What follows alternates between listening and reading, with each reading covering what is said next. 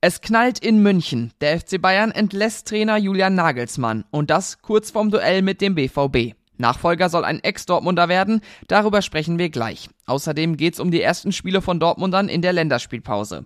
Und damit herzlich willkommen hier bei BVB Kompakt. Mein Name ist Theo Steinbach. Guten Morgen.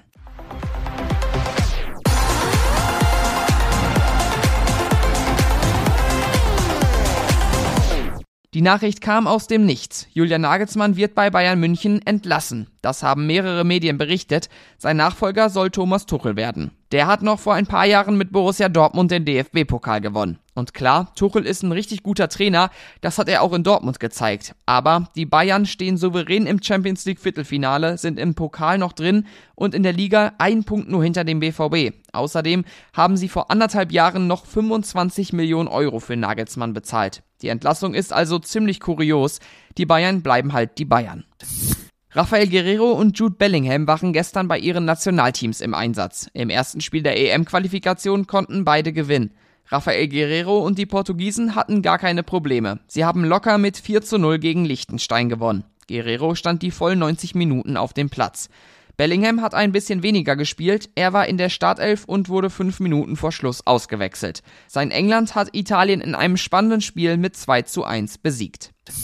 Marius Wolf, der ist gerade auf dem Hoch seiner Karriere bisher beim BVB gesetzt und jetzt auch beim DFB mit dabei. Für ihn ist es die erste Nominierung, die hat er sich hart erarbeitet und möchte der Nationalmannschaft vor allem durch seinen Kampfgeist helfen. Ich versuche immer 100% zu geben, also immer an mein, an mein Leistungsniveau, ans oberste ranzukommen und ähm, das habe ich nicht nur dieses Jahr versucht, sondern auch in den Jahren zuvor als Profi. Momentan läuft es auch einfach gut im Verein. In schwierigen Zeiten seiner Karriere habe Wolf nicht daran geglaubt, es bis zur Nationalmannschaft zu schaffen. Das hat er jetzt getan und kann stolz auf sich sein. Der Umbau im Stadion Rote Erde ist in den letzten Zügen. Noch in diesem Monat soll die Sanierung abgeschlossen sein. Nach über einem Jahr. Wenn alles gut geht, kann die U23 ab dem 1. April wieder in der Roten Erde spielen.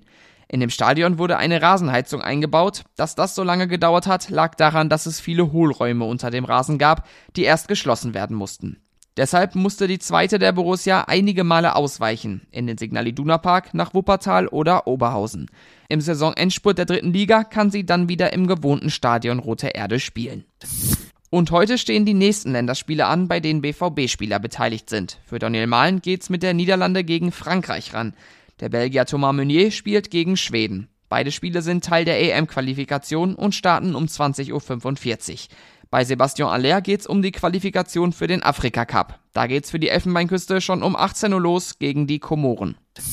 Und damit sind wir durch für heute. Wenn ihr mehr zum BVB wissen wollt, schaut gerne auf unserer Website vorbei. Da bekommt ihr mit einem Plus-Abo alle Informationen. Und dann kann ich euch noch bitten, den Podcast gerne zu bewerten und Feedback dazulassen. Da freuen wir uns drüber.